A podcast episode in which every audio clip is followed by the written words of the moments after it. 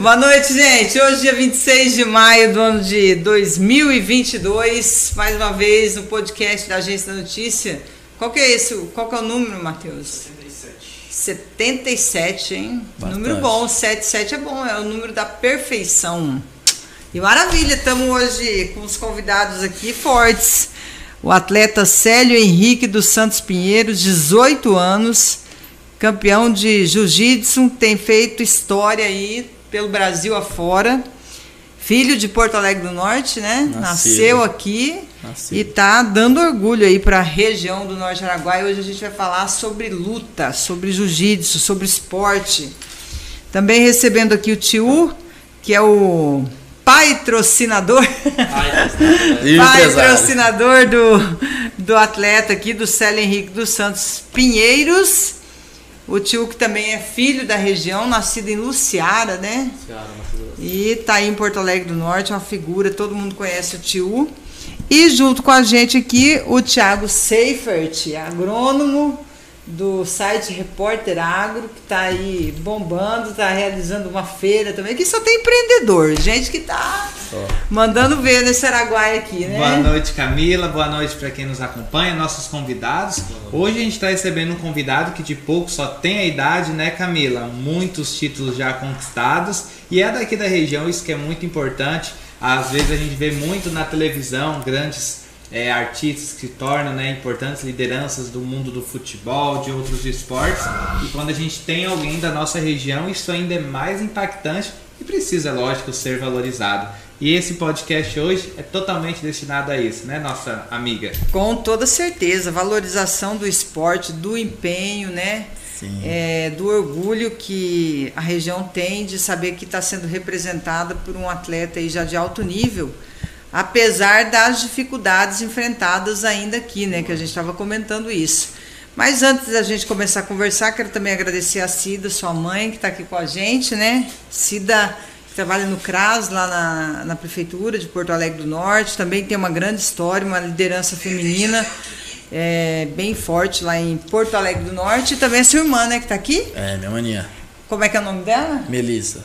A Melissa. Já luta também ou não? Luta, luta bem. É? É, eu vou começar a ingressar ela mais pra poder começar a ir comigo. Me apresentar também. Mas essa história toda aí começou com o tio, é, tio? Começou. É, tinha um amigo lá em Porto Alegre, né? O Dr. Ronaldo. Boa noite a, a todos do canal.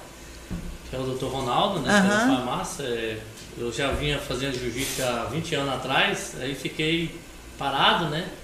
Devido ao Ronaldo me convidar, falou, ó, vamos treinar comigo, né? Comecei a treinar e ele pediu o Ronaldo para ver se ele tinha interesse de aprender. E primeira vez que foi, ele já amou o jiu-jitsu, né? Já passou o pé em todo mundo. e hoje é esse sucesso aí que deu graças a Deus o Ronaldo, agradeço aí até ele, né? Aham. Por ter dado essa força para nós no início, Revelou. né? E um professor bem exemplar ele. E é isso aí. E dá pra cá ele que, que vem fazendo sucesso e eu venho sofrendo com ele, porque de vez em quando eu tenho que rolar com ele. Ah, É você só treina com ele ainda? Ele é Apanha muito não? Apanha demais. De E aí, em essa quando- história aí de pai com filho, é o pai com o filho pra bater no pai, não. Desconta um pouco ali. Desconta, né? De vez em quando toma uma massa. Mas assim, ele tá de parabéns, né? Tá bem dedicado, é um exemplo de filho, né? É, hoje é um exemplo lá na Grace da Barra, no Orcilei. É, os meninos, o pessoal do Para Jiu-Jitsu adora ele, porque ele é um cara companheiro. Grace da Barra é o, o local onde treina lá em É, onde ele- lá no onde Rio de Janeiro, tá lá. Não, na Barra do em Gás. Barra do Garça? Sim, É. Grace Ah, tá. Barra, Barra do o Gás. né? Então, hoje tá aí. Que é o tatame destaque. que vem da família Grace, que a gente tava conversando ou não? Sim, Sim. É, né? Uhum. Então ele agora aí ele é sucesso e Deus abençoar, depender do pai dele e a mãe, nossa família, vamos colocar ele lá em Abu Dhabi, né? Abu Dhabi, fica é nos Emira- Emirados Árabes lá? Sim, sim. Vai ser Perto quando? Dubai. Vai ser na segunda semana de novembro. Que bom, e vocês vão junto? Eu tô querendo ir. Planejamento é, né? Vê lá. Planejamento é ir. Massa, hein? E você tá quanto tempo já na.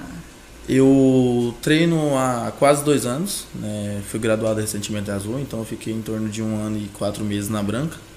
É, se eu não me engano, é dia 12 de setembro, eu vou completar do- dois anos de jiu-jitsu. E estamos aí, né? Até hoje tentando conquistar é, várias competições, né? E levar o nome do nosso município para longe. Célio, mas dois anos de treinamento e já fazendo esse sucesso todo é, é sinal que você tem realmente talento, né, também. Quando eu era criança, eu ficava assistindo o UFC, né? Uhum. Sempre gostei de ficar assistindo. E sempre tinha um arte marcial que se destacava para mim, que era o jiu-jitsu. Mas seu pai também já, já lutava, né, nessa época. nessa época né? ele estava parado, ele Ah, trabalhava tá. de caminhoneiro, então ele sempre ficava viajando. E sempre destacava, achava legal ver os caras rolando no chão, né, na, as finalizações. E só que naquela época não, não existia aqui nessa região. E eu cresci, né? Acho que quando eu completei 13 anos, não foi? Eu fiz um ano e meio de Muay Thai. Era uma arte marcial que eu gostava, mas eu ainda treinava pensando no jiu-jitsu. Aí quando eu completei 16 anos, meu pai treinava com o Ronaldo, né? Treinava na academia do Ronaldo e teve um dia que ele me chamou pra ir. Né? Eu sempre fui meio vergonhoso. Ele falou, vamos, vamos lá, você assiste, né? E quando eu cheguei lá, o professor Ronaldo perguntou, não, você quer treinar? Aí eu fiquei todo feliz, né? Falei, não, quero. Não, então pega aquele kimono e treina. E quando eu comecei a treinar, a lutar, eu percebi que eu tinha muita facilidade em pegar posições e lutar. E que eu me destacava bem, entendeu? Aquele esporte era pra mim. E eu botei na minha cabeça, eu falei, não, então eu vou começar a competir nisso aqui, pegar sério, né? Uhum. Só que nunca foi aquele negócio de treinar, treinar. Eu ia de noite, treinava, mas ia começar a competir, né? Que foi a primeira competição em Goiânia.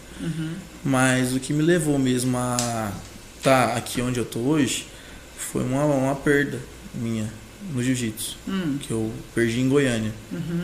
Né? E eu fiz uma, uma simples postagem no Instagram, né? Falando que tinha dado certo, que eu tinha ficado segundo colocado na, no JP Internacional. E veio três ou duas pessoas, se eu não me engano, que faz tempo, e falou, né? Não, esse negócio não é pra você, procura outro ramo e tal. E aquilo me motivou. Aquilo lá, eu falei, cara, agora eu vou treinar. E o próximo era o JP em Brasília. E depois, depois que eu vi aquelas mensagens, eu comecei a treinar. Peguei Bacana. firme. Dieta, treino, treinava, se eu não me engano, eu treinava de manhã, na hora do almoço e de noite. Aham. E daí pra lá foi só me destacando, né? Ganhei em Brasília, no JP Internacional, com, ganhei no Continente, Copa Global, aí fui ganhando. Rio de Janeiro, Florianópolis agora, né, recentemente. Uhum. Sinal que você é atleta de competição mesmo, né? Porque você vê, quando te desafiaram, você partiu pra cima, né? Sim. A gente ficou até preocupado. Eu fiquei É. preocupado, a minha esposa falou assim, mas Célio, tá certo, na hora dessa vai treinar. Tem dia que ela acordava 4 horas da manhã. Obstinado, Não, Tem né? que treinar, tem que treinar pra ir. Eu preciso ir lá e ganhar. Aham. Porque a luta dele, a primeira luta que eu levei ele, né? Uhum. Peguei até um carro emprestado de um amigo aí. Levei em Goiânia, ele já ficou frustrado na chegada, porque os- o ki- o kimono não pode ter nenhum nada, não pode ter uma fissura. Tem que ser zero. Uma, uma, uma linha soltando. Né? E aí na hora lá ele chegou, foi se apresentar, tem toda uma. Uma preparação Preparação, ali. né? aham. Eu não sabia, o kimono era E emprestado. o rapaz falou assim, ó, você não pode lutar com esse kimono. Aí ele falou, pai, que é que eu faço? Foi onde eu conheci o Orsilei, que é da Grace Bar, que é o dono. Falei, Orsilei, tô precisando de ajuda, bicho. Trouxe meu filho lá no Porto Alegre do Norte, né? 1.200 e poucos quilômetros de Nossa. Goiânia. Ele tá frustrado, ele, sabe, a adrenalina dele tava mil. E eu falei assim, bicho, me ajuda, porque eu vou precisar de um kimono, ele não vai lutar por kimono. Aí o Orsilei falou assim, ó, fique tranquilo, você tá na Grace Barra, né? Aqui vai lutar sim. Eu vou acionar meu pessoal agora. Acionou todo mundo, já conseguiu o kimono pra ele, já foi lá e lutou. Mas só que já entrou na luta, já assim. pra- Impactado, né? Já, Impactado, já mexeu com o seu Com medo, com psicológico, medo, né? tava Já, muito é, gelado. já abalou, né? É, Devido a ser na um campeonato ele foi grande. bem, mas é, no último minuto acho que deu aquela parada e ficou frustrado, falou, meu filho. É porque o atleta, eu imagino assim, né? Ele vai pra competição, ele já vai. A adrenalina lá em cima, né? A mil, né? E aí, tipo, você chega numa competição, se foi a sua primeira, e já vem um empecilho assim de cara, É já complicado. te. É o primeiro golpe, na verdade, Primeiro né? golpe, É o primeiro Ele golpe. levou ali. É complicado porque na viagem mesmo, é, todas as minhas viagens que eu faço, É, por agora não, mas antigamente eu já ia com aquele pensamento, nosso cara deve ser melhor do que eu, ele vai me bater. Sentimento de inferioridade, Sim, né? só que aí quando. Agora que eu vou, todas as vezes que eu vou, vou com o pessoal da Barra do Gás, é, devido a gente estar em companhia, brincando, eu sempre vou mais tranquilo, eu sempre vou lutar o mais tranquilo possível. Tanto que meu pai citou essa questão de você estar na Grace Bar, que o Wesley falou, que me demonstrou o que, que o jiu-jitsu era. Que o jiu-jitsu não é uma arte marcial, e sim um estilo de vida. E hoje eu estou treinando na Grace Bar de Barra do Garça pelo jeito que fui tratado, entendeu? Eles me trataram não como um atleta que luta, eles me trataram como uma família. Aham. Então hoje eu tenho o maior orgulho de representar Porto Alegre e representar a GB Barra do Garças. Então você representa o município e representa a academia também. Sim, represento os dois. Mas da academia aqui na região é só você. Só eu. Costumamente só eu. É, e o atleta, ele também tem toda uma preparação, né? Quando a gente vê esses atletas mesmo de alto nível, sempre na luta do MMA que a gente estava falando, você percebe quando o cara tá entrando ali, o cara coloca a música que o cara gosta, já é para empolgar É. a cabeça do cara ali. Antes das Aí já tem o lutas- treinador ali na cola, incentivando, né? Tipo, é diferente, o cara já chega forte no tatame, né? É, sempre tem aquele momento da área de aquecimento, né? Que é a pior. que Você vai estar no mesmo lugar que, dos caras que você vai lutar e você fica muito ansioso, né? Mas eu sempre coloquei um fone de ouvido, coloquei uma música, pensava o que, que eu ia fazer, o que, que eu poderia fazer, qual que seria a minha estratégia. E até hoje tá dando certo. E no jiu-jitsu também tem muita provocação, como a gente vê, por exemplo, no boxe tinha, né? Ah, tem Na, no MMA tem, a gente percebe aquela tal do cara. É uma maneira diferente, né? É. Mas tem. Tem, também. Tem, tem, tem muitas posições. Ixi, tem posição que o cara levanta tirando onda, ah, nem suei ainda. Aí você dá aquela raiva assim. Mas eu sempre. é, eu sempre vou levar uma coisa pra minha vida que eu aprendi da minha família. Sempre ser humilde. Então, todos os campeonatos que eu fui, eu fiz amizade. Com todas as pessoas que eu lutei. Tanto que eu terminava a luta, cumprimentava, falou, você lutou bem demais. Os caras, ô, parece na minha academia pra gente poder fazer um treino e tal, gostei de sua pessoa. Então eu sempre levei isso, sabe? De nunca tratar as pessoas mal que eu vou lutar. Aham. E sempre tratar naquela amizade, sabe? Porque eu não sei o dia que eu vou precisar deles. entendeu? Não sei o dia que eu, aquele cara, em vez de ser meu adversário, vai ser meu parceiro de treino. Eu tenho uma coisa assim pra minha vida, né? Eu não gosto de menosprezar a capacidade de ninguém. Tem pessoas que eles é, vê uma pessoa às vezes de uma maneira e menospreza a capacidade, ou porque talvez a pessoa é miudinha, ou porque a pessoa é grandona, ou porque a pessoa é maior, né, mais gordinho, e entra numa numa onda de menosprezar, né? Às vezes a pessoa fala demais e tal, mas cara, a pessoa pode surpreender, justamente aquela pessoa que você menospreza, que Sim, você acha que sim. não tem capacidade, é onde vem a surpresa. Sim, é igual, por exemplo, quando eu vou treinar com pessoas menos graduadas que eu, que tem menos tempo de jiu-jitsu, eh, eu sempre caço uma maneira de não menosprezar.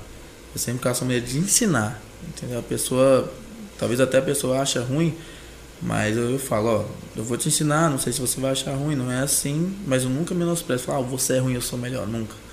Porque é uma maneira que talvez até a pessoa desista do esporte, entendeu? É.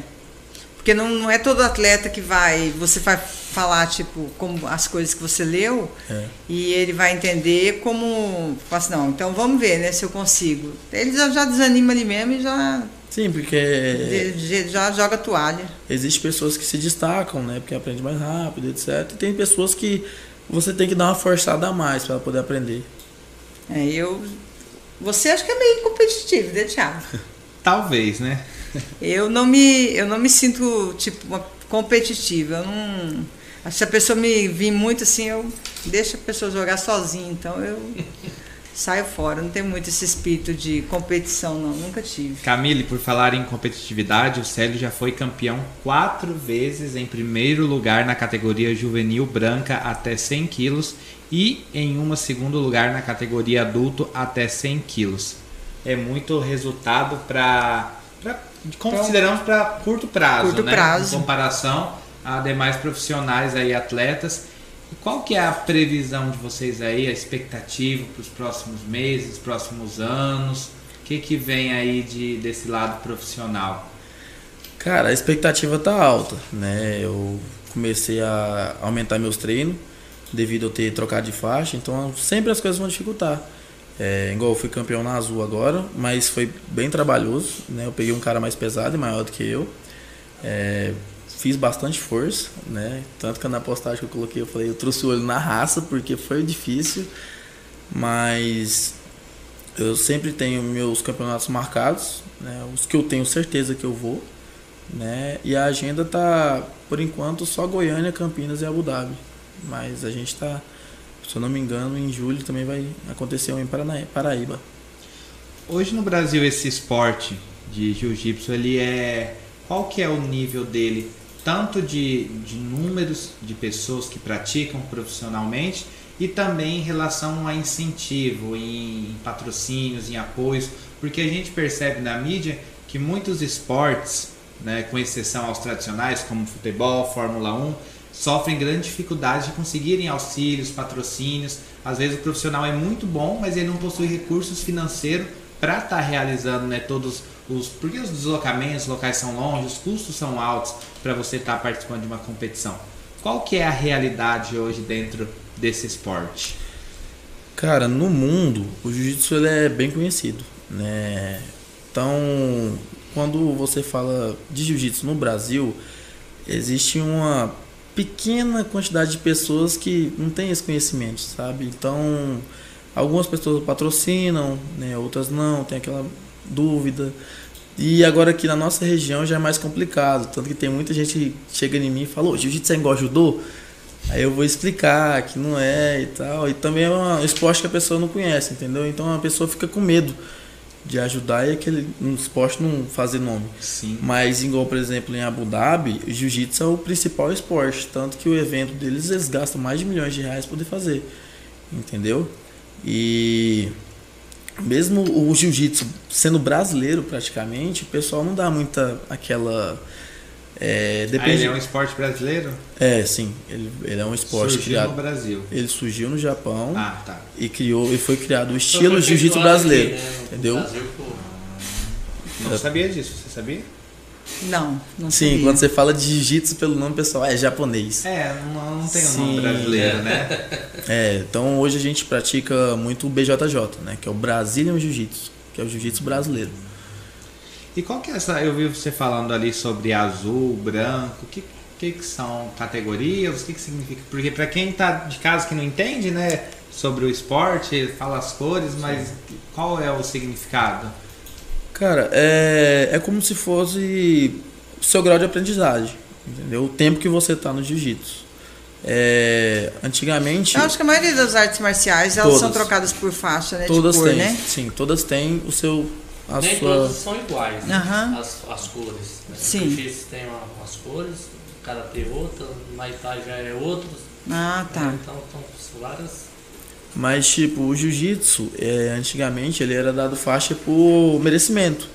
Né? Então, por exemplo, você começou na branca, né? Você começou a lutar, ficou um tempo treinando, você já está começando a finalizar azul. Então o professor olha e fala, não, aquele cara já pode ser azul. Hoje não, hoje já tem as confederações, né? Que é a CBJJF, a IBJJF, que tem o tempo médio, né? Que você pode ficar o tempo mínimo, que é um ano, dois anos em cada faixa, e você vai trocando. Né? Então é, você da branca você vai para azul, da azul você vai para roxa, da roxa você vai para marrom, da marrom você vai para preta. Mas geralmente faz um teste para trocar de faixa. Não. Não? No jiu-jitsu não. No jiu-jitsu, quando você merece aquela faixa, você ganha ela. Entendi. E fala um pouquinho desse campeonato que você participou agora lá em Florianópolis, sério. Foi um campeonato que eu fiquei muito feliz, né? Devido a ser minha estreia na faixa azul. Fui com bastante medo, muito mais medo que minhas outras competições, porque quando você fala de, ji- de jiu-jitsu faixa azul de competição, é totalmente diferente, entendeu? De uma faixa branca. E fiquei com bastante medo de ter perdido, mas com a ajuda do meu professor, né, do meu lado, o professor falou, não, mano, você vai levar, relaxa. Eu falei, não, então eu vou levar. E eu Quantos, consegui. quantos competidores tinham Total ou só na minha chave? na sua, na sua categoria? Na minha chave tinha dois e um desistiu. Aí eu consegui fazer só uma luta na final. E já foi vitorioso. Sim. Ganhei por causa de uma vantagem. Não foi o resultado que eu queria, não vou mentir. Queria um resultado melhor. É, mas eu consegui trazer o ouro por uma vantagem. Ah, e qual que é essa vantagem? Foi a vantagem que eu consegui fazer um, quase uma passagem, né? Que sempre tem as posições do jiu-jitsu, montada, uhum. pegada de costas, 100 quilos. E eu consegui chegar nos 100 quilos, mas eu não consegui o tempo necessário. São 3 segundos que você tem que ficar estabilizado ali. Uhum. Pra você poder ganhar seus 3 pontos. Não consegui, ele me voltou, só que aí o juiz viu que eu queria lutar e o cara queria ficar me amarrando, entendeu? Poder Entendi. ganhar. Ah, tá. Aí eu ganhei por decisão. É tipo basquete quando tá segurando a bola ali, mais ou menos, né? Que você tem um tempo para liberar, né? Na verdade, o jiu-jitsu, ele. Você vai estar tá lutando, né? É, acabou a luta 0 a 0 o juiz vai ver quem queria mais atacar, finalizar, quem queria lutar uhum. realmente, não ficar amarrando, segurando uhum. demais, entendeu? Uhum. Então toda hora eu tava me soltando, passando, dando trabalho e tal. Foi aí que o juiz viu que eu queria lutar mais e me deu a vitória. É, eu acho que deve ser parecido, porque eu lembro quando eu era menor, né? Eu gostava muito de basquete, mas não tinha habilidade nenhuma para jogar. E também quase não sabia das regras, mas tinha um lance lá, eu acho que tem até hoje, né? Você tem tantos segundos, você tem que passar a bola, você não pode ficar segurando. É, tem também no handball. É. Também, eu também jogo handball, tem no handball. Se você ficar muito tempo rolando bola pra poder passar tempo, Isso, toma punição. Porque aí você tá segurando é, você tá o jogo, né? segurar jogo. E ganhar tempo. Então, no jiu-jitsu deve ser isso. Você falou um lance aí que é interessante, né? Que você tava muito com medo. E como é que você faz para lidar com o medo? Porque o medo ele é uma coisa que ele te paralisa, né? E ele paralisa as pessoas na vida, na verdade, não é só no esporte. É em tudo, né? As pessoas quando elas colocam o medo à frente dos seus objetivos, você passa a desistir dos seus sonhos, Sim. passa a não ter coragem de enfrentar, acaba desistindo, porque o medo ele é isso, ele é paralisação, né? Ele paralisa Sim. a pessoa. E como é que você consegue lidar com isso diante de uma prova, por exemplo, dessa aí de, de alto nível, atletas capacitados, uma viagem longe, longa, né, para você ir? É, como é que você faz esse treinamento psicológico, digamos assim?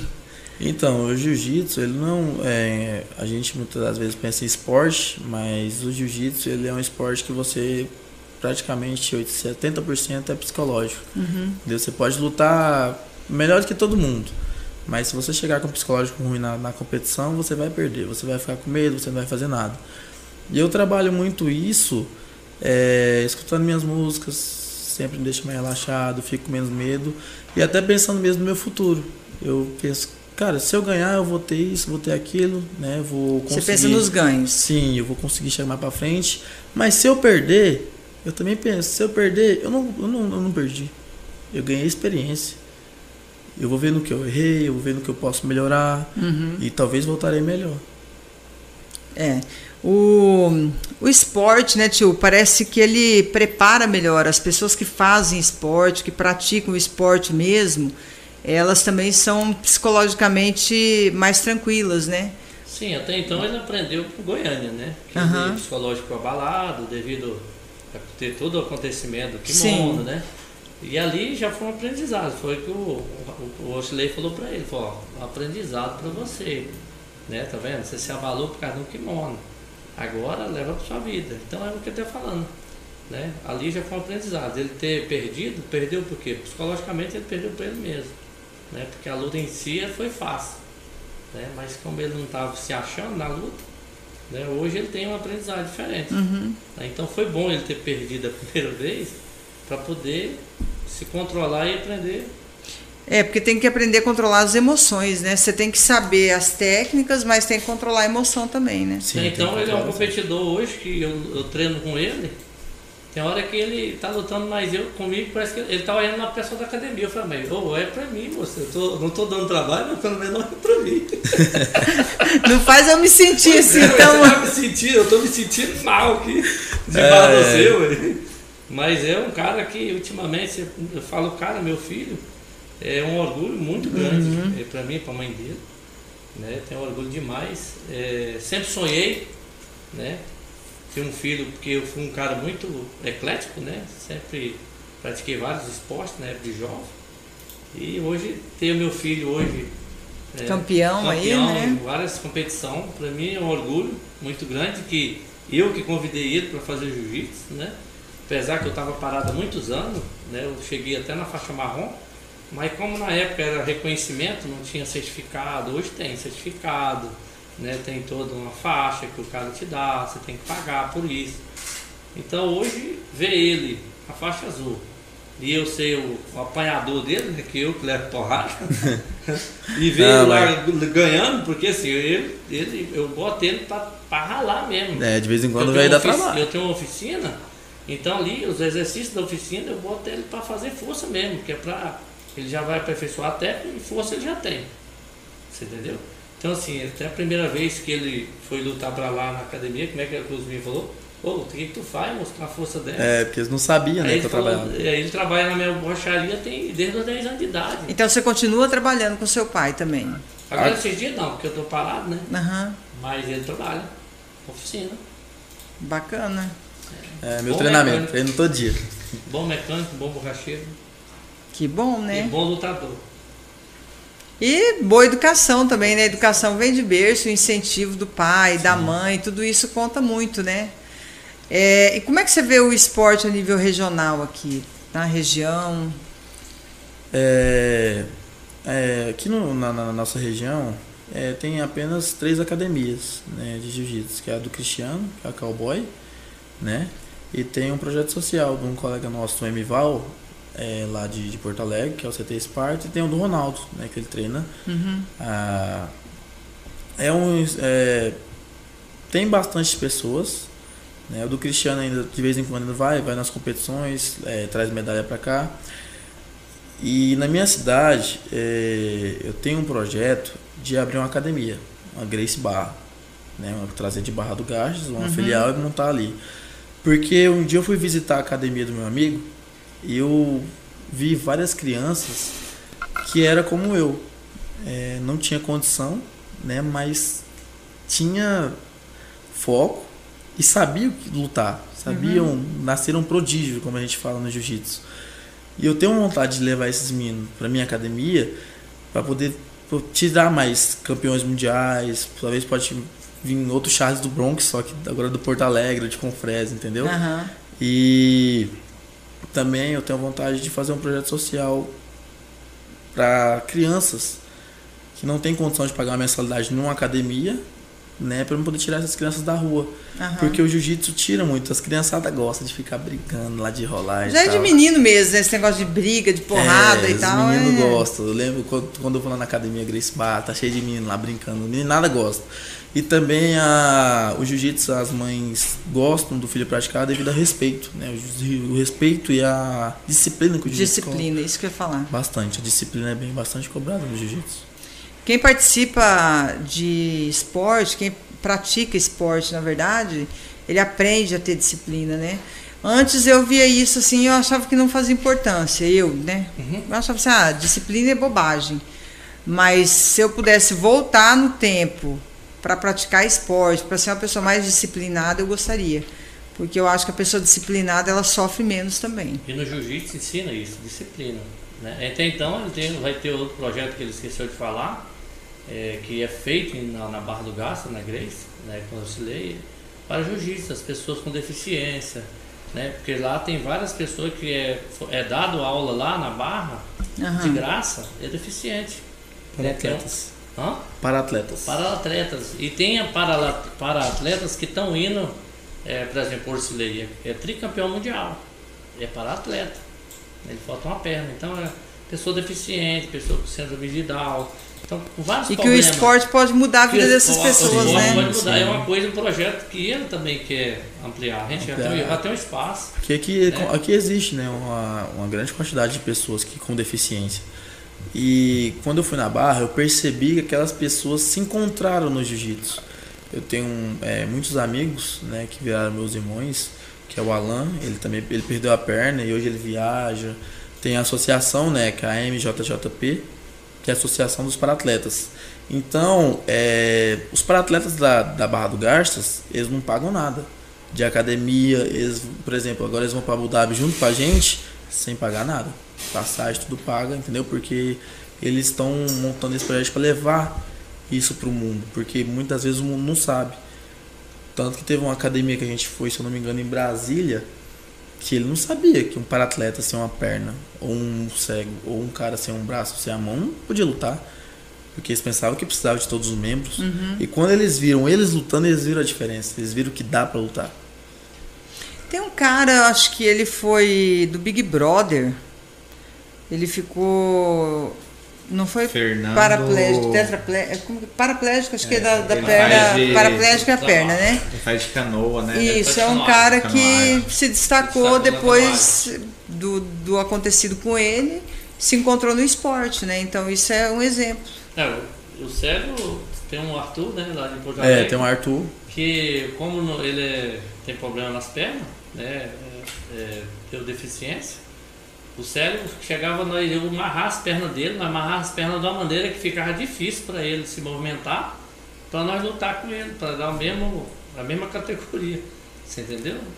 Era uma coisa assim interessante, tem umas filmagens, sabe? Aham. dele lutando com, com o Arthur, é com as pernas amarradas, tá? A gente amarra as pernas, se amarra um braço, então quer dizer, para ter uma dificuldade, para facilitar para ele, né? Porque Ah, entendi. Tipo, amarrava a perna do, do Sim, cérebro. sim. Ah, né, entendi. eu amarrava as pernas dele, é, ou um braço. Pra ele ficar de junto, igual com. Aí ele ia lutar com o Arthur. Entendi. O Arthur tem deficiência, é um para-atleta também, né? Faixa Aham. azul também. Então, assim, isso tudo é um projeto que, Que incentiva legal. ele ter um cara para frente, assim, era um cara que tava para baixo, a mãe dele vivia tentando ver se ele saía. Hoje tem um cara que anda a rua toda, né? Teve um projeto agora, o Serginho, ali do, de Porto Alegre, deu uma cadeira de roda para ele, né? Motorizada. Então, quer dizer, é umas coisas que ajudam a pessoa a ser mais feliz. né? Então, esses projetos que a gente pensa de fazer em Porto Alegre é para ajudar todo mundo, né? Em relação à deficiência, as pessoas que não têm condição, agora ele fala que tem uma estrela, a pessoa já nasce com aquela estrela. Sim, já tem o dom, né? Já É, tá já com. nasce prodígio. É, já. É, e esse negócio do para-jiu- do para-jiu-jitsu dos para-atletas, eles também ajudam bastante quem não contém a deficiência, que é o que uma das pesquisas que eles estão fazendo na Barra do Garça. O que, que eles fazem? Pegam um cara normal, né? É, um, e um para-atleta. Vamos dizer que o para-atleta é cego. Eles vendam a pessoa, né? Para a pessoa ter atleta, experiência de como uhum. que é. Lá na, na Grace Barra tem um atleta chamado Pedro Braga. Ele é resultado disso. Então ele ia lutar com um cara sem uma perna, ele não podia usar a perna. Ele ia lutar com um cara cadeirante e tinha que amarrar as pernas. E hoje ele é primeiro lugar sul-americano e primeiro lugar brasileiro. Luta bem demais, entendeu? Então a pessoa aprende também. Entendeu? A lutar usar, sem- às isso, vezes, a usar talvez alguma- usar outros, seus outros Aham, sentidos, sim. entendeu? O esporte Entendi. muda a vida das pessoas, literalmente. Literalmente.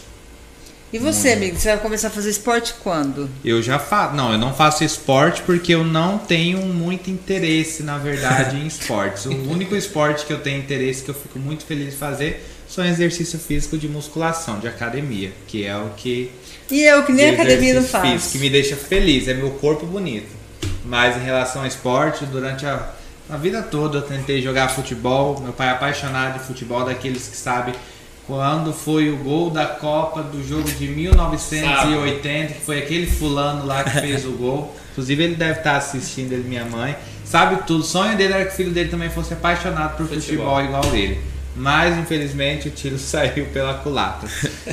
Tentei jogar handebol também não deu certo. Vôlei também a coordenação motora foi horrível. Então eu entendi que esporte não era minha praia, que o Mas esporte não mudaria minha vida. outra, algum outro Natação esporte. até hoje não sei nadar. Então assim, Vai ter Tá que tudo indo no caminho peteca. hoje. Peteca. Ô, Peteca ô Matheus, talvez você poderia mudar o ar ainda, tá um calor, e vocês não calor não, parece que esse ar não tá gelando aqui. Aí, Camila, eu queria fazer uma pergunta especial que perguntaram aqui pra gente.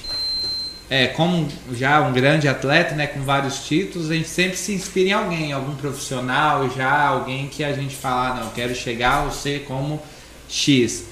Tem algum profissional, algum ídolo que você se inspira, alguém assim que você fala, esse aqui, Hoje, é, falando em nível profissional, isso. eu me inspiro no meu professor, no meu Slay. Porque eu vi o que, que ele passou. Ele me contou o que ele passou, eu vi a raça que ele teve para estar onde ele chegou. E aquilo me motiva a chegar onde ele está hoje. Entendeu? Sendo professor e tendo uma Grace Barra Premium. E é a pessoa que mais me motiva, entendeu? Eu vejo ele lutando, eu vejo a simplicidade, a humildade dele. E aquilo me faz querer chegar mais longe, entendeu? E esse chegar mais longe é aonde? É. Aonde? É, é complicado dizer, porque tem vários caminhos a ser seguido, né? Como, por exemplo... É, porque existem muitos campeonatos, né? A gente está falando aqui é, de campeonatos que são promovidos aí, por, porque pelo que você está contando para gente, são várias é, academias, né? E elas acabam promovendo eventos, então existem as competições. É, por exemplo, teve lá agora é, recentemente ali em Bom Jesus a Copa Bom Jesus, que já acontece acho que há 26 anos, se eu não me engano, que o Mansão faz, né? 27 anos. Então é um campeonato lá. É campeonato? Acho que é, né? Campeonato. Chama campeonato. E o pessoal vai. É, no Xingu tem ali também o tradicional é, Torneio de São José. torneio de São José, né? É só um torneio. Isso. No final de semana. Isso, e aí vai, quer dizer, vai acontecendo. Tem a Copa de Maio, 13 de Galera, maio, lá em São Félix. hoje, Isso, é, são esses campeonatos aí e tal. E aí participam os times das cidades, dos municípios, enfim, que são times particulares, entre aspas, né? não existe o time É. oficial. E você faz parte, digamos, desses times particulares, né? Sim, eu faço parte da Grace Bar. E Eu aí ia- você Ah, tá. Não, então, e aí você participa desses campeonatos é, que são promovidos também por outras instituições, entre aspas, particulares também, né? Na verdade... Mais ou menos isso. Não, a- as competições elas são feitas pelas confederações. Ah, tá. Né, que é a IBJJF e a CBJJ, a CBJJF. O que, que significa isso? A CB é Confederação Brasileira. Brasileira de Jiu-Jitsu. E a. é, como é que é? E a IBJJF, acho que é. Eu não lembro direito, mas é internacional. né, Então é são só duas. Sim. E tem o AJP, né? O AJP é só JP. Mas eu entendi mais ou menos o que você quis dizer. Por exemplo, futebol, a gente tem, por exemplo, o Campeonato Brasileiro. Sim. A gente tem lá a Champions, lá na É. Europa, dos times. A Fórmula 1 também. Tem a corrida lá de Punta Peste lá.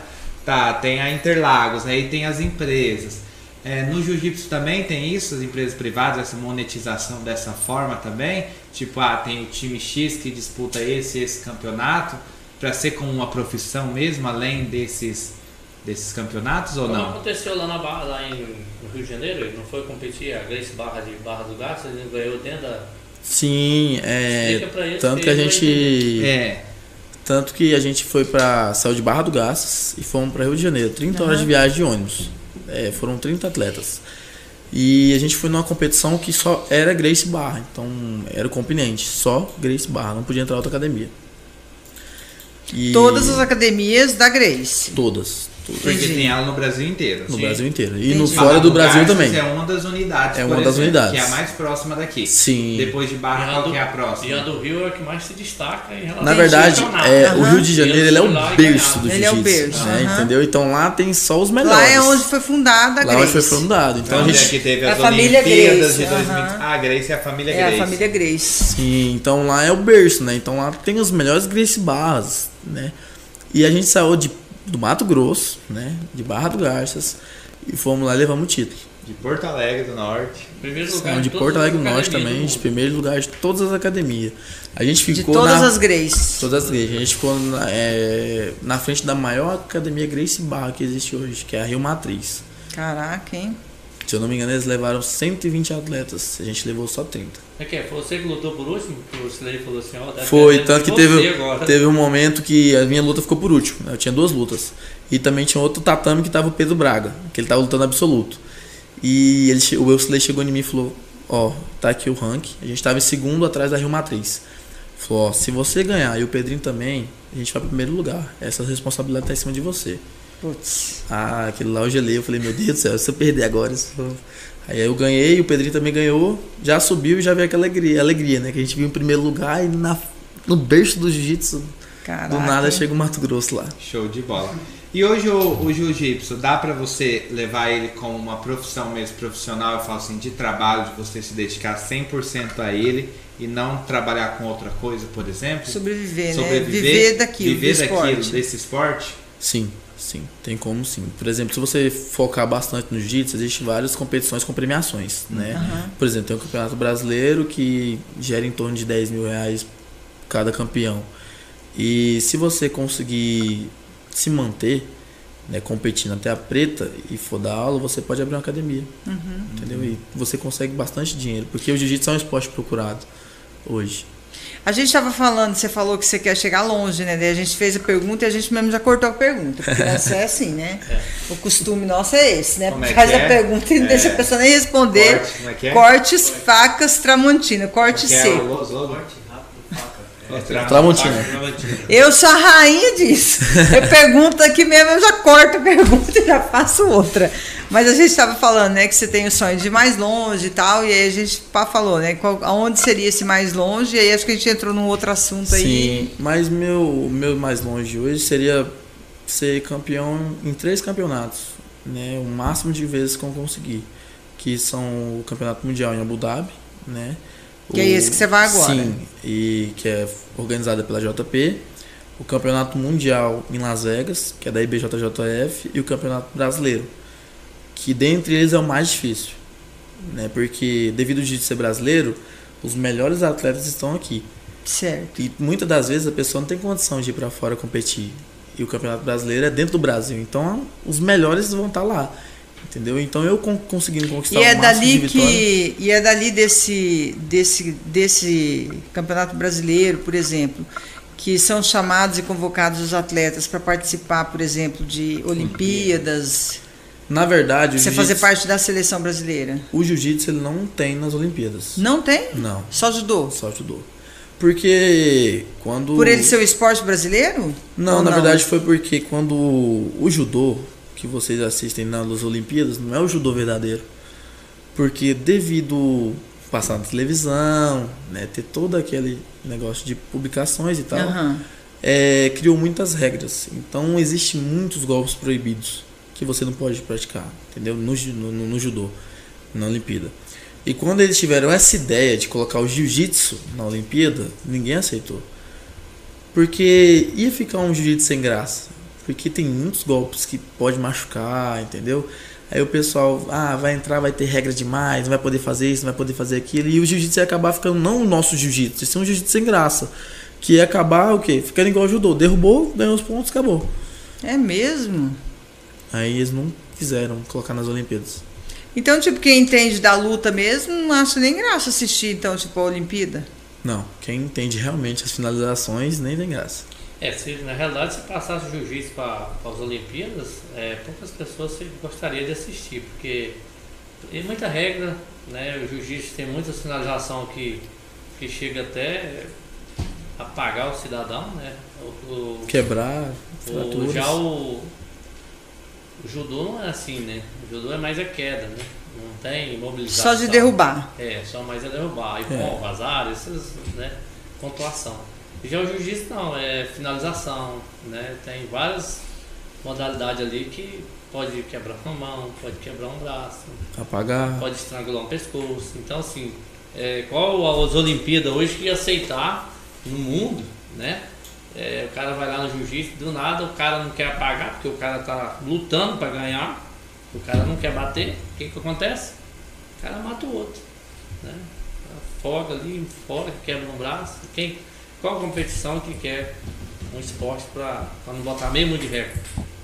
Então, Entendi. então, Aí ia ficar meio que sem graça, né? O cara não ia ver o jiu-jitsu verdadeiro, e sim ia ver o. Então, acho que eu tô precisando assistir uma, uma luta de jiu-jitsu pra me ver como que é, porque eu não achei É, que era você vai fosse ficar meio tão encabulado. assim. Eu sei que o karatê tem alguns golpes também que são Camila, golpes que parece que, que é simples, mas na verdade é bem complexo, Mas, né? por exemplo, você já viu. Você falou que assistiu o UFC? Você já viu, por exemplo, o cara pegando e quebrando o braço do outro? Ou já viu alguma posição que tava machucando, o cara foi lá e bateu? Não sei. Pô, desiste. Por isso. Ah, eu já é vi, tipo assim, já vi porrada mesmo, né? O cara tá derrubado ali, o bicho pegando, né? Mas Que o juiz entra no sim. meio e tal, você é. já viu vários, né? Já.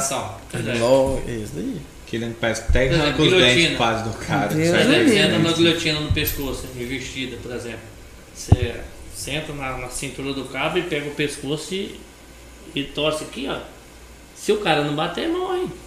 Apaga. Apaga. Aí se passar do tempo, né, se ficar segurando demais, acaba, acaba morrendo. É, mas aí você tem o controle também, né? O E aí, atleta nesse tem o caso, controle. aí né? tá. Você, por exemplo, você tá lá, você espremeu o cara e o cara morreu. Você vai ser Na- penalizado pela morte dele? Como Na verdade, não morte ou acontece, né? Porque os juízes são treinados para poder saber a hora que o cara apaga. Na hora que ele apaga, ele já para a luta.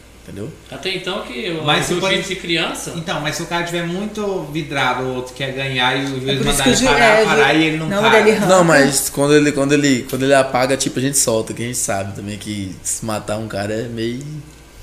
Ah?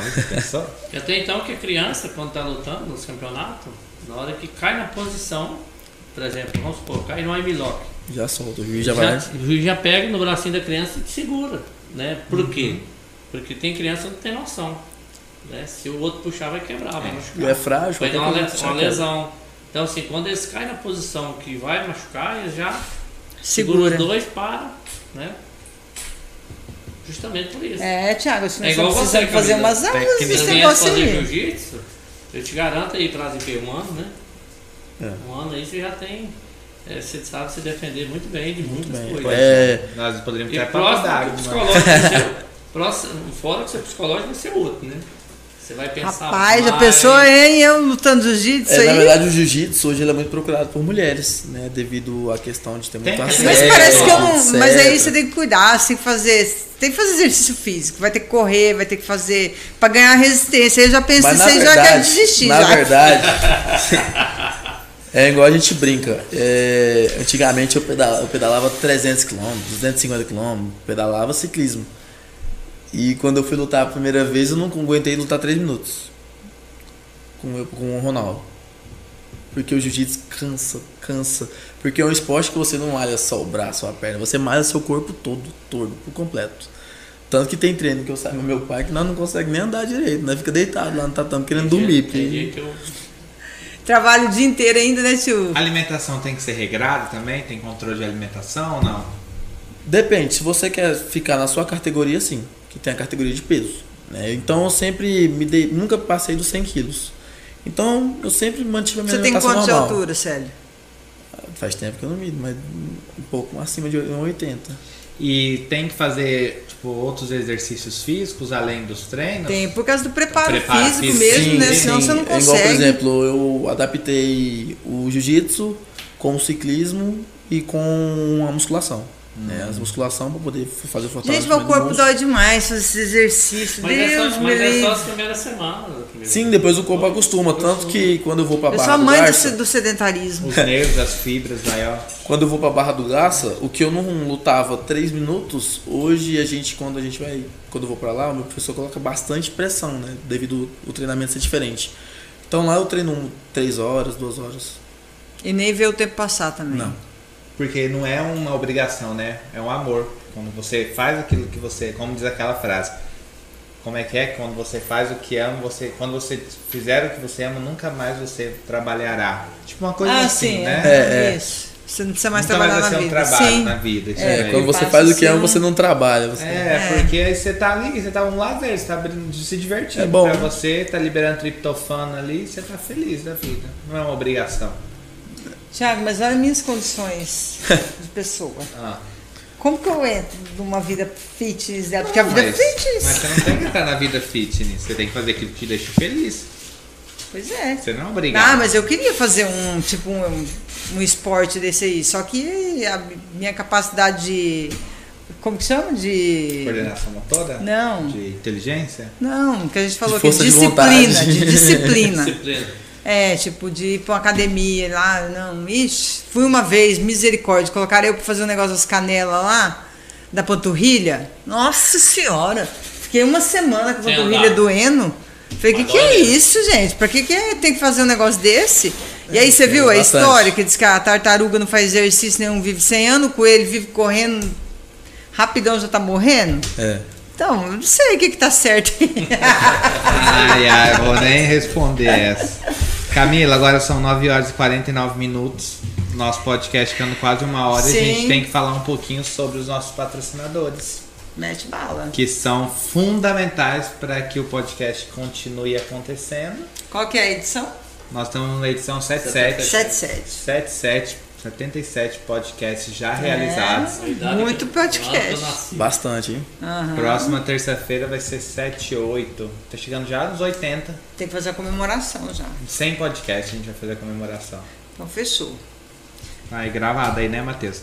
Gente, vamos fazer um agradecimento especial aqui ao Grupo Bege, Posto Caminhoneiro, um grande investimento realizado pelo Grupo Bege em Vila Rica. Posto Bege aí, Grupo Bege, além dos postos de combustíveis, possui também supermercado, lojas de gases em Porto Alegre do Norte, em Confresa e em Vila Rica.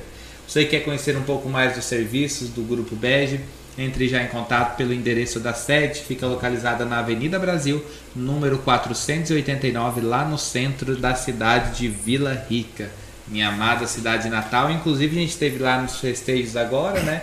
Encontramos Jeff Tani, fomos lá no stand do Grupo Bege, lá em Vila Rica, né, Camila? Com certeza, sempre nos recebendo muito bem, né? E uma pessoa também que investe muito aqui na região, acho que praticamente. Ele contou a história, ele participou, o Jefferini faz parte da história, ele foi o primeiro convidado, né? Do Foi. podcast, não foi? É, Pode falar E o Jeff Tani tá aqui na, na região, acho que também praticamente, acho que nasceu aqui, né, tio? Esse, Não, o pessoal do, do Calixto ali, Mas né? eles vieram pra Vila Rica. É, Vila Rica Santa Terezinha, eu né? acho, por ali, né? E foram indo. É, agradecer também Agromassa Pet Shop com Fresa, sementes de pastagem, pet shop, banho e tosa, médico veterinário, o seu Paulo, né? O endereço na Avenida Brasil, número 732, e o telefone da Agromassa é 3564 1868. Também a Antec Telecom, conectado você ao mundo, atendendo toda a região norte araguaia aí, na Avenida Centro-Oeste, número 240. O telefone da Antec Telecom é 3564 2120. Tem também 0800 0800 752 4209. Também agradecer aqui a Multicel Celulares em Confresa, celulares, informática e acessórios. Um grande abraço para nosso amigo André, toda a equipe, ali na Avenida Canaã, telefone 3564-2184.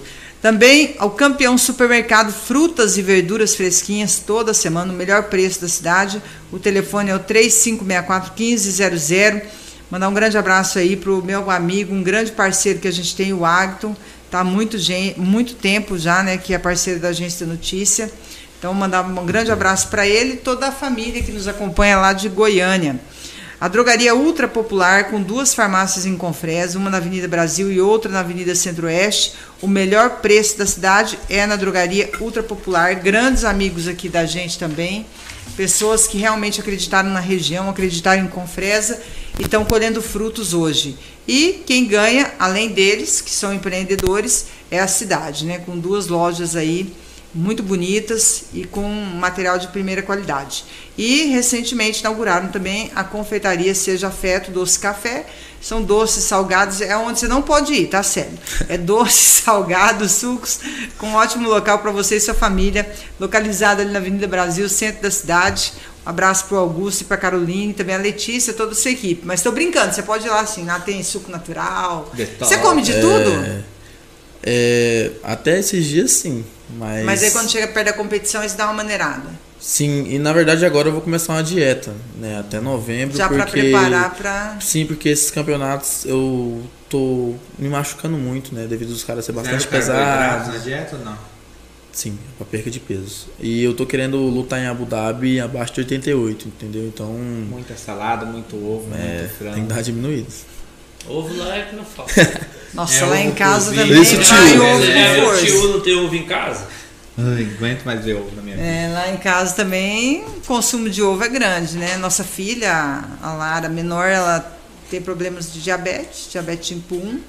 Então a comida, a alimentação muito regrada mesmo. E aí o ovo. Aí a Luísa também já é atleta, participa Crossfit. de crossfit, daí tem uma alimentação também bem regrada, então o ovo é o que mais consome lá em casa. Ah, mandar um abraço aqui também pro Dr. Silvio, né? Que é inclusive patrocinador, Meu patrocinador, seu. A o CDI. Clínica de Diagnósticos por Imagens, conta com médicos especialistas por você e sua família, localizada aí no centro da cidade. O telefone é o 3564 1792. Mandar um grande abraço pro Dr. Silvio Robovski. É isso? Silvio Rogovski. Rogovski. Rogovski. É meu parente lá, mas eu sempre confundo esse sobrenome dele. É, e também para o seu Valtuir e toda a equipe lá da CDI, a Roberta, todo mundo lá, pessoal, gente boa. Também mandar um abraço aqui para o seu Hernando Cardoso, toda a família lá da 77 Água Industrial, venda de farelo de soja, óleo de soja degomado, bruto, né? Ração para bovinos de corte, leite, equinos e aves. Rodovia BR-158, um, no quilômetro 173, ali na zona urbana de Porto Alegre do Norte. Telefone é o 3569-1112. Esses dias eu estava conversando. Ontem foi o dia da indústria, tio. Hum. E eu estava conversando aqui entre a gente. A região tem muita pouca indústria, né? Muito pouca. Tem a, a 77 é considerada uma indústria, né? Porque ela Sim. fabrica a questão de ração, essas coisas. Mas esses outro, essas outras localidades, Thiago, que recebe soja, eles são só armazena armazenagem. Eles não né? são indústria. Não, não são indústria. processamento do alimento. Quem faz o processamento hoje é só a 77, né? Só a 77, em toda a região norte araguaia. Eu acho que ainda tem falta, né? Um pouco de produto devido a demanda, demanda ser grande. Devido à demanda. Né? É, e aqui alguns... em Confresa de indústria tem o que? O JBS, considerado indústria, né? Sim. E o que mais que a gente tem de indústria aqui? Araguaia, né? Dubos Araguaia, que produz adubo. Muito cabeça, pouco, né? Muito, Muito pouco. pouco. A gente tem que trabalhar bastante essa questão aí, trazer investimentos para que as indústrias possam se instalar aqui e usar né, matéria-prima local. Existe né? aí uns, uns comentários das indústrias, né? Que Tá Tô sabendo, parece tá numa para Porto Alegre, né? É, de uma usina de né? cano de, de açúcar ou de etanol. A usina de etanol de e açúcar, milho, né? né? Que... Eu não sei se é de milho ou se é de cano de açúcar. Não, acho que é de etanol. De milho. Então, mas o etanol do de quê? Etanol de milho? De milho, eu acho. De milho. Né? Porque tem os dois etanóis. É, e, e já... Eu já ouvi falar que essas indústrias, na verdade, que fabricam o álcool através da, da cana, diz que elas não são boas para a região onde elas atuam. Eu já ouvi falar isso, não sei se é verdade, da se é cana? mito ou verdade. É. é, mas aqui uh, o que eles falam é que vai ser de milho, né? É. De milho. Não, eu tô comentando só, né? Que, ah, que eu, tipo, já ouvi falar que, tipo, na verdade as usinas de cana-de-açúcar não traz muito benefício para os municípios. Não sei por quê. Quem me falou isso até foi o Dr. Bira Capuzzo uma vez, comentando isso comigo. Na verdade, a cana não é muito boa para fertilizar a terra, né? Eu acho que pode ser isso. Estraga a terra isso, que, é, eu acho que sim. O que vai trazer, por aí. Já o, o, a soja é diferente, né? Uhum, Mas isso. o que vai trazer muitas indústrias aqui para a região, que está acontecendo, é a expansão do algodão que ainda está começando aqui na região norte araguaia, mas a chegada do algodão ele traz muitas indústrias, principalmente parte de confecção de tecidos, de roupas, o próprio a partir do momento que começa a explorar Isso, a matéria-prima, matéria né? do local, tanto, tanto que está em teste, então, né? Na Xingu ali está em teste. Tem sim. vários locais já, é, tem Santa Terezinha, já tem áreas de algodão. É, Espigão do Leste, o Grupo Chilatra já fez investimento de uma algodoeira, uma mega algodoeira. Então, assim, está chegando essa nova cultura que traz muita economia. Como dizem, quem produz algodão se quebrar com algodão só se reergue também com algodão, porque os custos é muito alto, e os riscos são muito E é verdade. Eu acho que por isso o povo não investe tanto no algodão. Você muito falou medo. uma coisa aí bem interessante. Se você conversar com meu pai um dia, ele te fala, ele deu uma subida boa na vida com um negócio de algodão. Sim. Que ele foi um dos primeiros no Paraná plantar algodão. Naquela época ainda a gente plantava né, na, na máquina, mas colhia tudo na mão. Eu lembro que a gente ia buscar famílias para poder colher o algodão. É. E o algodão é muito burocrático, né? Tipo, é, tem muita avaliação sobre a qualidade do fio, sobre a coloração. E você vê que interessante, né? Eu lembro daquela época, meu pai foi o primeiro plantador de algodão que teve colheitadeira de algodão para colher o algodão. Naquela época era é. difícil. Né? E aí já começava aquele zum zum, a gente morava numa vila pequena lá no Paraná, né? E aí começou aquele zum zum que o povo ia perder o emprego, porque as máquinas estavam chegando, não é. sei o que e tal, e aquela conversada toda. Você fica imaginando hoje o que seria de uma rocha de algodão sem essas máquinas para colher o algodão? Não só algodão, né? Mas tudo. Soja, milho, milho soja, arroz também, ficar batendo arroz também. Só soja são mais de 10 milhões de hectares no Mato Grosso. Pensa, 10 milhões de hectares. Não, mas naquela época já tinha, né, Tiago? Já tinha ceifas que a gente chamava, ah, né? Colhedeiros e tal. Hoje, não, né? mas isso tudo foi. É. Mas o algodão era muito assim, tipo. Era uma cultura mesmo, das pessoas colher com a mão, né? A gente não imaginava que ia ter uma máquina que ia colher algodão. Sim. É, aqui na década de 80, nós, meu pai plantou muito arroz e quando ele adquiriu uma máquina de Goiânia para colher arroz, é, é interessante, eu era criança, é, tem até um comentário dos meus avós, quando funcionaram a máquina, que era um motor que, que aquele trem começou Rapaz, quem disse que queria beirar a máquina? Ninguém queria beirar aquela máquina para botar o arroz, né? Tinha que cortar manual Aham. e coloca na Quase que máquina, uma né? destrilhadeira. Isso. É, era igual café também, eu lembro, assim, não é muitos anos não, eu tinha o quê? Uns 7, 8 anos que eu ia pra roça com meu pai e com a minha mãe, eles iam colher café, era tudo na mão colhendo esse café. A cana Hoje, também. Tem as máquinas que vai passando, vibrando o pé de café, vai E caindo as- grãos, esteiros. Nossa, eu machucava tudo minha mão fazendo café, né? A Tinha uns ca- pés de café em casa. A cana era também sim, né? A ca- os canaviais Tudo é na tudo colhido mão, na né? mão. Depois no pilão lá, né? Café. Ai, ai, viu? E depois fala que os tempos estão tá ruins ainda. Quero ver, voltar no passado. Ninguém quer, né? É, manda um abraço também para nossa amiga Jarina Godoy, o é Simonides top. Santiago, lá da sorveteria Dilma Dona, que fica no centro de distribuição do sorvete Dilma Dona para cidades da região. Quem quiser colocar uma unidade na sua cidade aí, olha, uma ótima oportunidade de negócio, viu? Entre em contato e vire um ponto de distribuição também aí na sua cidade. Telefone 3564 2221. É isso aí, Thiago. Não, não acabou não. Tem né? mais? Tem mais patrocinador. Então- Deixa que eu falo agora. Então porque fala um pouco aí, cansado. que é muito patrocinador. Graças a Deus, né? Continue vindo mais. Chame no direct do Agência da Notícia aí do Instagram, do YouTube, quem quiser ser patrocinador do nosso podcast também. Nós, estamos não temos patrocinadores, mas nós temos Estamos iguais também. patrocinadores. também. é. Camila, uma empresa muito importante aqui é a Segura Segurança Eletrônica, que fazem o monitoramento da sua residência, fazem o monitoramento aqui do nosso escritório, fazem o monitoramento da minha casa. E é muito importante você ter um monitoramento, né? Serviço de segurança de câmeras, alarmes, portões eletrônicos, segurança privada para você e para sua família, muito mais segurança.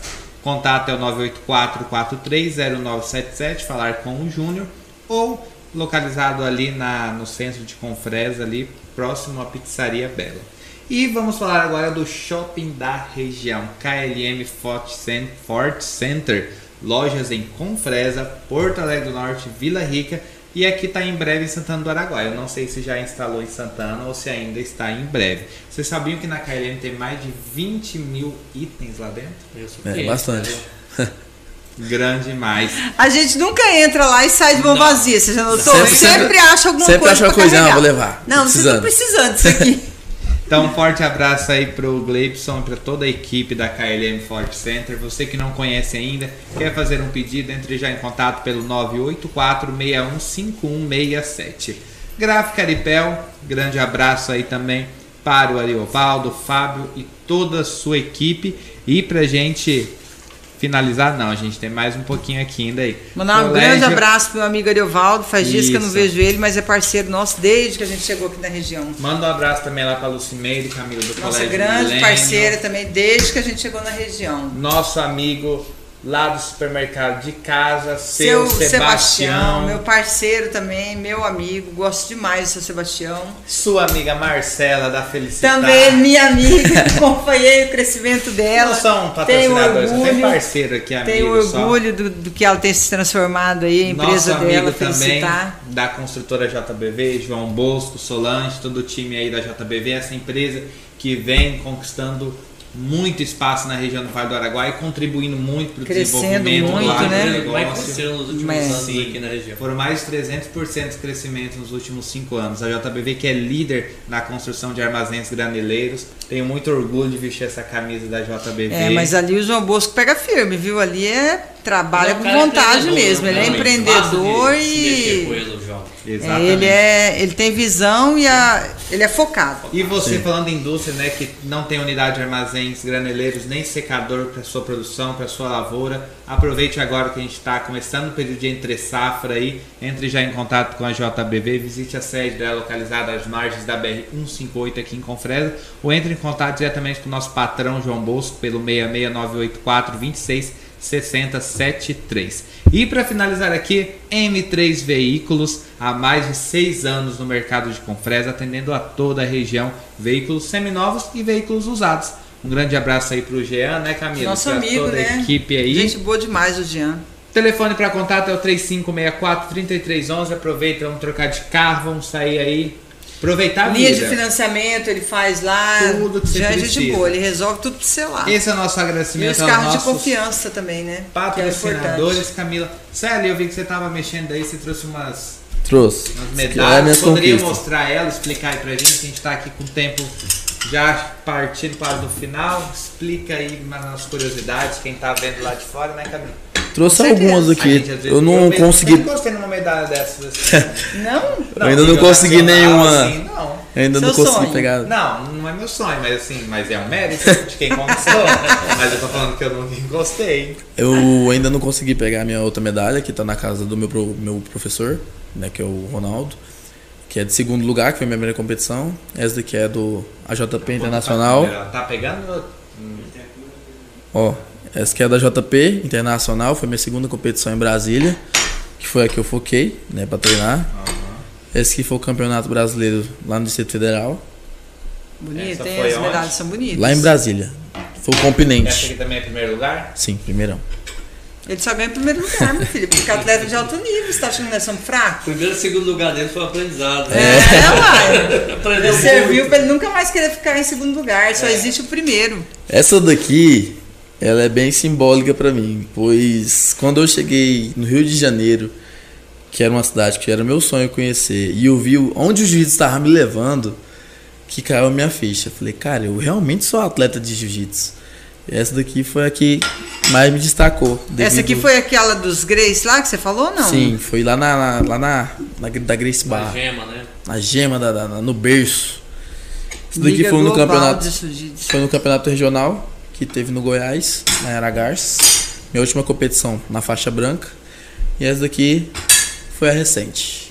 Essa aqui é a última que você trouxe pra cá. É, E a a- de Goiânia? não também. não? não, a de Goiânia Mas ficou na ele casa do meu outro na professor. Ronaldo. Ah, Não. essa daí que tá na É, eu esqueci lá.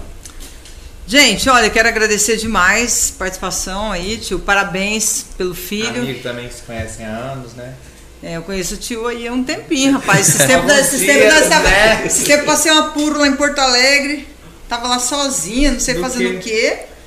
Na época, acho que foi na época da eleição, né, Foi. tio? De, de prefeito. Ela tava querendo andar só com a roda. Da E aí eu não sei o que deu com o pneu lá e, cara, foi sorte que parou bem ali naquele posto Ah, ali eu do. lembro. Tá lá onde é minha borracharia. É ali que eu tô Agora, cheia, não. né? Aí eu falei, e agora? O que eu vou fazer? Não sei o que. Aí o pessoal falou, não, liga pro tio. Aí eu liguei na hora, ele atendeu. E na hora, não, de noite. Na hora também ele veio, arrumou o pneu da caminhonete pra mim. desenrola. Falei, esse cara aí é Então, ponta né, firme. Você viu aí? Esse cara é ponta firme. Tem coisa que o dinheiro não paga, né? Pois é. Coisa que o dinheiro não paga. E ainda vou te falar mais, você nem acredita. Não cobrou. Não cobrou. Pronto. Falei, Mas você sabe que tudo tem um preço. Não, acho que não. As coisas têm valor. Sim, isso. É. Não Né? falou, tá certo. E a gente, é, você às vezes faz alguma coisa pra pessoa, não é intencional, né? E lá na frente, você talvez não faça assim, ah, não lembro, nem lembra da história, mas a pessoa não esquece. Quando, quando a pessoa é ajudada, ela não esquece quem ajudou. Dificilmente ela esquece. Depois eu vou te contar uma, uma passagem minha. Em off, né? Em off, é.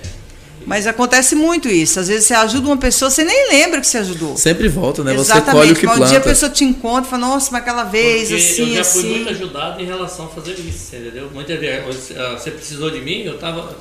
Eu tava no, nós tava numa, numa festa, né? É, eu tava num. Eu não cheguei nem a comentar com você. Você lembra que eu tava limpinho, né? Sim, então. Eu cheguei lá, você. Eu falei, não, faço você, fiz. Aí você falou, quanto que é? Eu falei, não, moço, vai embora. E eu já tava com pressa pra ir pra. Pra farra. Pra farra. Aí eu falei, não, fica de tranquilo. E eu tava não. sozinha ficar rodada lá no Porto Alegre, É. né? Eu falei assim, vou fazer o quê? Já viu uma mulher que sabe trocar um pneu da caminhonete? Não dá conta. E subir embaixo E daquele trem porque arrancado. você tinha compromisso, né? É, você tinha, tava rodando aí, trabalhando. O que, que eu vou fazer? Ô, Sério? Camila, Ah, fala. Deu certo. Não, eu ia falar pra você deixar seu contato aí pras pessoas que quiserem. Te exemplo, patrocinar, social, né, talvez. patrocinar, Sim, quem é- acompanhar seu trabalho, quem não te conhece da região ainda. É, eu agradeço muito, né? Meus Você precisar de uma assessoria de imprensa pra levar lá pra É. Dubai, lá pra Dubai, é? Não, não é Dubai, não. Abu Dhabi. Abu Dhabi. É, lá Mas na, na nas três não? milhões. Hã? Fica no mesmo país de. O Dubai, é do lado. Então Claro, pronto, tipo assim, assessora de imprensa né? já tá aqui. Pronta. Ah, deve ser mais de 500 quilômetros. Mas é praticamente, é, é, eu pesquisei no mapa, é uma cidade só, mas são E é separadamente. o primeiro é, tipo assim, a primeira competição fora do. Brasil. Sim, vai ser minha primeira competição fora do Brasil. É a primeira lá. de muitos, hein? A 17? Ah, por aí. Ele até novembro tem um processo que ele tem que passar, né? Ele É, que se alistar. Mas a vaga tá garantida. Não, sim, tô falando Sim. assim, o processo para poder, ele tem que se alistar. Fazer o poder passaporte, fazer a as coisas É, tudo, né? Que é, eu completei 18 anos Ele tem pouco tempo. 18 anos Lá agora. precisa ter visto? Ou Não. Não. Não, precisa ter, precisa ter passaporte, Não, né? o passaporte é mais fácil, porque o visto demora mais de ano pra sair. É, o visto é meio complicado. Pra entrar nos É, Estados só Unidos. Verdade, agora, né, o, filho? o professor, o Arcilei, já, já vai para lá há muitos anos, né? Então é tricampeão, então já tem um nome bem Bem grande já. Forte, grande, né? bem É. forte lá. Então, os príncipes, os caras tudinho é Os shakes. Shakes. shakes, né? Os shakes. Tudo é... Vamos junto, né? Fazer cobertura. a gente da notícia tá na frente. Célio, obrigado por você ter participado com a gente. Muito bacana o nosso Aí Você papo. cortou ele. Meus contatos. Ah, tá, tá vendo? Fábio Tramontina de novo. Corte rápido, corte rápido. Mas é, gostaria de agradecer né, por ter convidado. É, gostaria de agradecer os meus patrocinadores, que se não fosse ele eu não teria ido, né, que é o Dr. Silvio, da clínica, é, o Dr. João Ladeia. Meu né, grande amigo também, é os dois. Da Pede Live, que sempre me ajudaram. E a prefeitura da minha cidade. Né, Uhum. nesse último campeonato deu um- uma ótima força.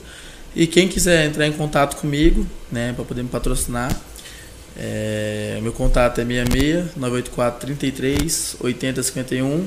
Quem quiser ficar sabendo da minha vida profissional, é só entrar no meu Instagram, que é Henrique underline 4500 underline BJJ. É um nome grande, vou É isso que diminuir. eu ia falar agora. É um nome grande, vou diminuir, mais- mas essa daí.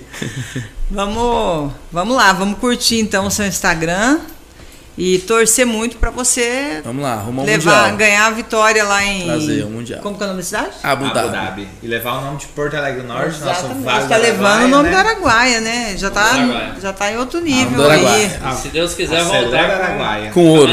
Não, vai voltar, Tem nós estamos voltar, né? estamos confiantes nisso aí. Dhabi. Se Deus quiser, se E Deus vai quiser, eu voltar e volto. vai fazer várias viagens ainda internacionais Vamos, e vamos comemorar Vai junto aqui quando for fazer a festa. Com, É. Fantástico. com certeza. Estamos torcendo por você, Célio. Obrigado, parabéns, viu, pela dedicação, pelo empenho. A Cida aí, parabéns, Cida, pelo filhão. É a minha incentivadora falar nisso. é Ah, com certeza. Eu acredito que a pessoa, para chegar num ponto desse aí, tem que ter incentivo. Quando né? eu tô lá ele é gelado lá difícil. na área de aquecimento, ela já me manda mensagem, ou me liga e fala, meu filho, você é o melhor, coloque na sua cabeça. Ó, Você vai ser campeão. Pode ficar tranquilo. É, e já coloca uma frase, você é o filho da Cida. Aí, eu- aí eu já me sinto. Tá vendo? Aí eu já me sinto, eu falo, Viu, não, tio? eu já Você não tem nem ganhei. participação mais no negócio, Não, mas é, é o contrário. É, ela tanto educa ele como eu. É a motivadora da família. Então, se, dou graças a Deus, eu tenho uma esposa e uma mãe. também. Verdade, tá certinho. É Mas por é isso assim que- mesmo, por isso família que- é feita Por disso, isso que né? virou a junção de, da criação, os filhos serem do jeito que são. É justamente isso, é o entendimento. Eu aprendo como filho, ajudo com o marido, é assim. E vai torando, né? torando. Vai aprendendo. E vamos torcer aí pra Melissa. Melissa. É, entrar no esporte também. É, e também trazer medalha aqui pra Sim. região. Vamos fazer grandes, grandes esportistas aqui da região. Gente, obrigado mais uma vez, Tio. Parabéns. Camila, obrigado. Obrigado, eu esqueci o nome. Thiago. Thiago. Obrigado pela oportunidade né, de mostrar o trabalho do Célio, é porque é coisa muito difícil alguém abrir um espaço para quem está começando, né? É, sempre falar, é, mudando de assunto assim, falar, ah, vou dar uma vaga só se tiver experiência, né? Seria um, um trabalho. E ele tem, Deus tem colocado nas nossas vidas é, várias oportunidades de, como pessoas como você, como ele, de estar demonstrando o trabalho dele, né? Porque se Deus quiser, ele vai longe ainda com, o É jiu-jitsu. jovem, né? Ele não vai parar agora porque o objetivo dele é chegar mais longe um pouco. Uhum. E eu como pai tenho maior orgulho, né? E agradeço a vocês, se precisar de mim, todo mundo já me conhece. Tá disposto, tá um disposto. Sou um pneu, cara- né, pra sou um cara disposto para qualquer hora. Você Verdade. sabe que precisou de mim é na hora, tá? Falo mesmo, qualquer coisa é só ligar pro meu pai que eu vou também. Gente, se precisar de oficina, é, o que mais, Tio, que tem lá? Não sei nem o que, que eu sei fazer. De tudo um pouco. De tudo um pouco, procura lá o Tio em Porto Alegre do Norte, uma pessoa que todo mundo conhece, respeita, né? E tem um carinho muito grande. Isso aí. O Araguaia é feito de pessoas assim, né? Acelera Araguaia. É, pessoas que estão firmes aí, que não deixam os empecilhos paralisar, o medo paralisar, né? É, esqueci até de agradecer o público, né, que está assistindo a gente. Muito obrigado, galera, por estar assistindo a gente. Né? E vamos compartilhar aí pro Compartilha pessoal aí pra galera. saber É, desses projetos aí, vamos Cadê? trabalhar para que esses projetos comentando eles aqui. Agradecer minha segunda família, que é a minha madrinha. É, é a minha vamos segunda vamos mãe. torcer para colocar esses projetos aí que você tem em mente para fazer eles quiser. virarem realidade, Sim, né? sim. A Que, gente ainda vamos fazer uma reportagem sobre isso. Com certeza, a região podcast merece. quando vocês voltarem da viagem. É, né? sai, sai mais um Charles do Bronx agora, sai do, do. Mato Grosso. Exatamente. Pegar uma, medalha de Abu Dhabi. Mais duas, Já na verdade, né? Porque aquela de Goiânia também vai se não tiver mais, se não tiver mais. Oh. Vai depender se vai aparecer os campeonatos. Né, Até lá. Aonde tiver os campeonatos, eu tô indo pra poder. Vai dar certo. Se Deus quiser. Gente, é isso aí, mais um podcast. Valeu, Matheus. Vambora. E terça-feira tem mais. Terça-feira que é que prefeito de Nós Vila Rica? nosso amigo Abimael Borges, prefeitão de Vila Rica e exemplo Tá dando um show de administração. Vamos falar sobre política, vamos falar sobre administração pública. Terça-feira que vem. No mais, um grande beijo para você. Fiquem todos com Deus e, até, a próxima. Até a próxima.